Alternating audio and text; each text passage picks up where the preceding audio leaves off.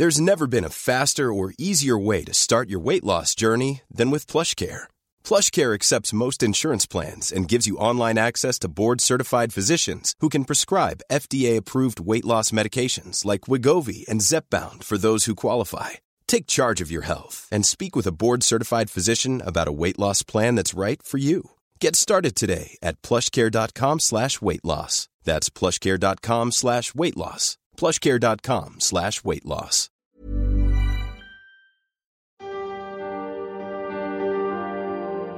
Témoignages, faits de société, interviews ou récits, c'est leur histoire, une série de podcasts long format du Dauphiné libéré. Il ne fait ni la pluie ni le beau temps, Mathieu Brochier, mais il lève souvent les yeux vers le ciel histoire de voir si un orage ne s'apprête pas à gronder et immortaliser l'instant. Originaire de la région Rhône-Alpes, il fait partie de la communauté des chasseurs d'orage. Dans ce podcast, il explique sa passion qui l'emmène loin et même jusqu'à réaliser un film. Un reportage de Salera Benarbia.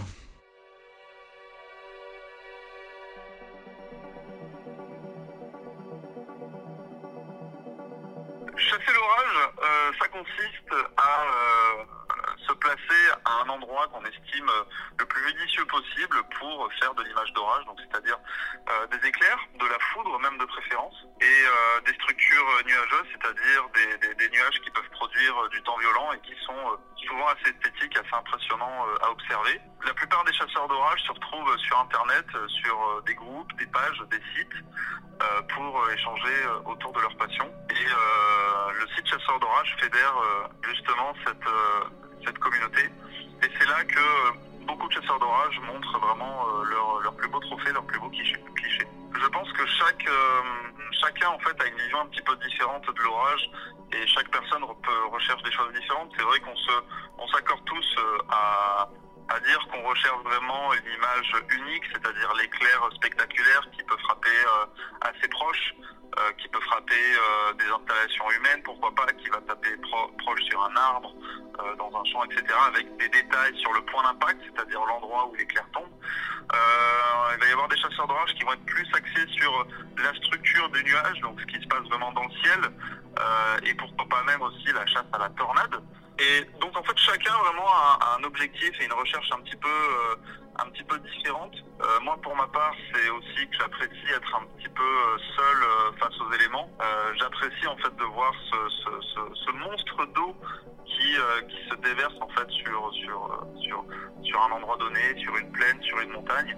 Et c'est un petit peu une démonstration de la violence de, de la nature pour moi. Et, et c'est ça que je recherche en fait, c'est vraiment ce, ce, ciel déchiré, ce ciel tourmenté cette obscurité, c'est ça qui me plaît et c'est ça qui me motive à, à, faire des kilomètres pour, pour me rapprocher au maximum de l'orage. Vous êtes originaire de la, de la région Rhône-Alpes. Est-ce que en ce moment on peut dire que vous êtes servi? En région Rhône-Alpes, pas vraiment. C'est vrai que globalement la région a été, on va dire, esquivée par les orages les plus esthétiques. Donc il y a eu de l'orage, mais c'est vrai que c'est pas parce qu'il y a de l'orage que c'est forcément toujours très l'occurrence, là, ces derniers jours, c'était pas euh, en région Rhône-Alpes, c'était pas, c'était pas incroyable. Donc, il a fallu un petit peu se déplacer euh, dans d'autres régions pour aller, pour aller essayer de trouver ce temps violent et cet esthétisme un petit peu visuel qu'on recherche dans l'orage. mais pour la région Rhône-Alpes, en tout cas, j'espère que dans les, dans les jours et les semaines à venir, il pourra y avoir de, de belles choses à faire. Le jeu de la chasse à l'orage, c'est accepter de partir, de faire 50 km, voir. Peut-être qu'on peut faire une très belle chasse à l'orage à 5 km de la maison et ramener euh, les photos de l'année. Et peut-être qu'on peut aussi faire 50 km et rentrer sans image. Mais ça fait partie, euh, ça fait partie du jeu. C'est pas la première, c'est pas la dernière fois. Alors justement, vous êtes prêt à aller jusqu'où pour, pour traquer le, le, plus bel orage, les plus beaux éclairs? Vous êtes, vous êtes prêt à faire combien de kilomètres? Ben Moi, je suis prêt à en faire quand même beaucoup parce que j'étais aux, aux États-Unis sur le mois de mai. Euh, donc le, les États-Unis, c'est vraiment maison euh, des tornades euh, et des orages très violents en général. Et c'est vrai qu'il y a eu une saison où il y a eu, on a eu beaucoup, beaucoup d'orages. Pas énormément de tornades, contrairement à ce qui était attendu, même si on en a vu quelques-unes. Et euh, les États-Unis, c'est vraiment un petit peu l'endroit, le, euh, Graal, si je puis dire, pour les chasseurs d'orage, où rêvent, quasiment tous en tout cas, rêvent d'aller là-bas un jour. Voilà. Après, on a aussi du temps violent et de très beaux orages bah, du coup en Italie, sur la plaine du Pô, donc c'est l'Italie du Nord, euh, où là aussi on peut retrouver parfois des orages très violents et même des tornades. Et, euh, ça peut aller euh, jusqu'à un petit peu plus du côté de la, de la Croatie, de la Slovénie, un petit peu Suisse aussi en tout cas pour ma part. Mais euh, voilà, il y a quelques chasseurs français qui vont euh, chasser euh, en Europe. Euh, Il y a un peu l'Espagne aussi. Il y a beaucoup de chasseurs français qui vont chasser en Espagne, un petit peu en Allemagne. Comment vous procédez? Comment vous vous préparez à aller à la chasse aux, orages Euh, Qu'est-ce que vous faites concrètement? Alors, il y a effectivement une, une phase de préparation qui est assez euh, importante. Parce que d'abord, il faut déterminer en fait l'endroit où on va aller. Euh, c'est vrai que on se contente pas de regarder juste une carte euh, météo pour dire bon, bon, on va faire 500 km pour aller en Italie et euh, voir si avec un peu de chance on a de l'orage. Donc en fait, on a accès euh, à des données euh, qui sont notamment fournies par des organismes météo de chaque pays et, en France, bah, c'est Météo France. Et les modèles météo sont des données qui sont, qui sont calculées, qui nous indiquent tout un tas de paramètres de l'atmosphère. Euh, L'humidité de l'air, la force des vents, le sens des vents en fonction de, de l'altitude, puisque les vents au sol ne sont pas les mêmes que les vents d'altitude, l'instabilité, la température, etc. Et c'est en fait tout ce, tout ce mix de paramètres qui va indiquer en fait les zones qui sont propices à de l'orage et de préférence de l'orage euh, esthétique. Parce qu'il faut se dire que c'est pas forcément les orages les plus violents qui sont les plus jolis. Euh, parfois juste un petit orage isolé euh, en montagne qui va faire trois éclairs et ça va être des éclairs exceptionnels. Et bah, parfois ce sera cet orage-là qu'il faudra pas rater pour faire pour faire les images de l'année. Mais en tout cas voilà, il y a cette phase de préparation avec euh, les modèles. En tout cas, c'est vrai que le, le- on, on peut pas euh, le- un voyage comme ça, c'est pas euh, effectivement c'est pas les mains dans les poches. on prend le matos et puis le matériel, puis après on y va et on verra pas s'il faut effectivement se préparer pour éviter de se faire avoir et de juste ne pas être du tout dans la bonne zone.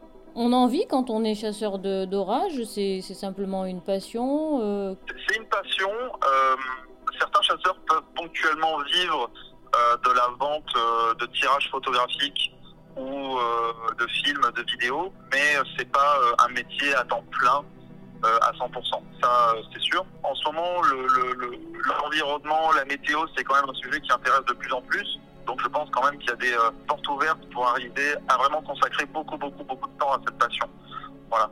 Et au niveau de la communauté, on est aujourd'hui quelques centaines. Après, avec des, avec un, investissement assez différent, c'est-à-dire qu'il y a des gens qui vont euh, organiser leur vie personnelle et professionnelle pour pouvoir vraiment euh, passer un maximum de temps euh, à traquer les orages. Au contraire, il y a des gens qui vont pouvoir faire ça uniquement en sortant, en sortant du travail le soir, par exemple.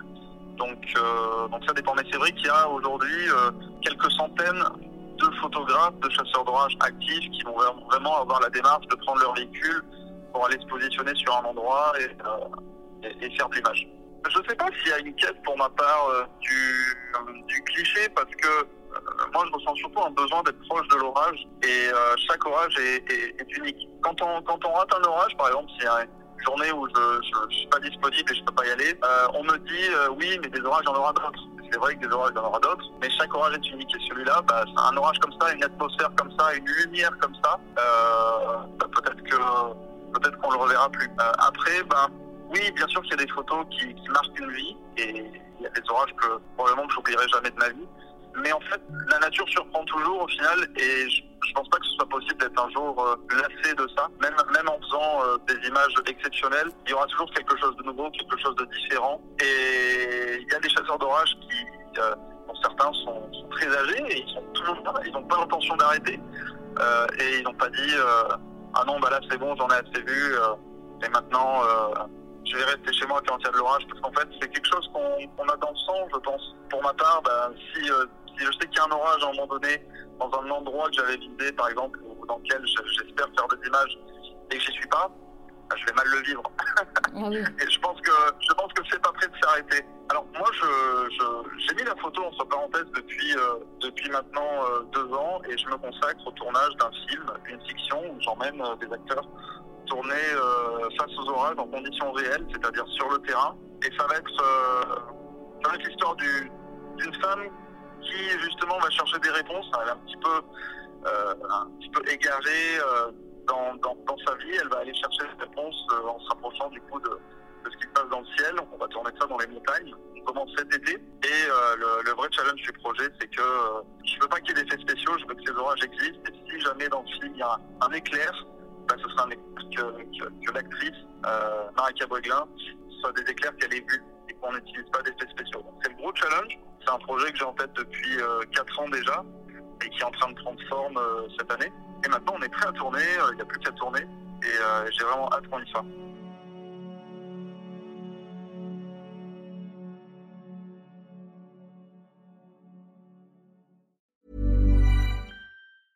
Even when we're on a budget, we still deserve nice things. Quince is a place to scoop up stunning high-end goods for 50 to 80% less than similar brands. They have buttery soft cashmere sweaters starting at $50, luxurious Italian leather bags, and so much more. Plus, Quince only works with factories that use safe, ethical, and responsible manufacturing.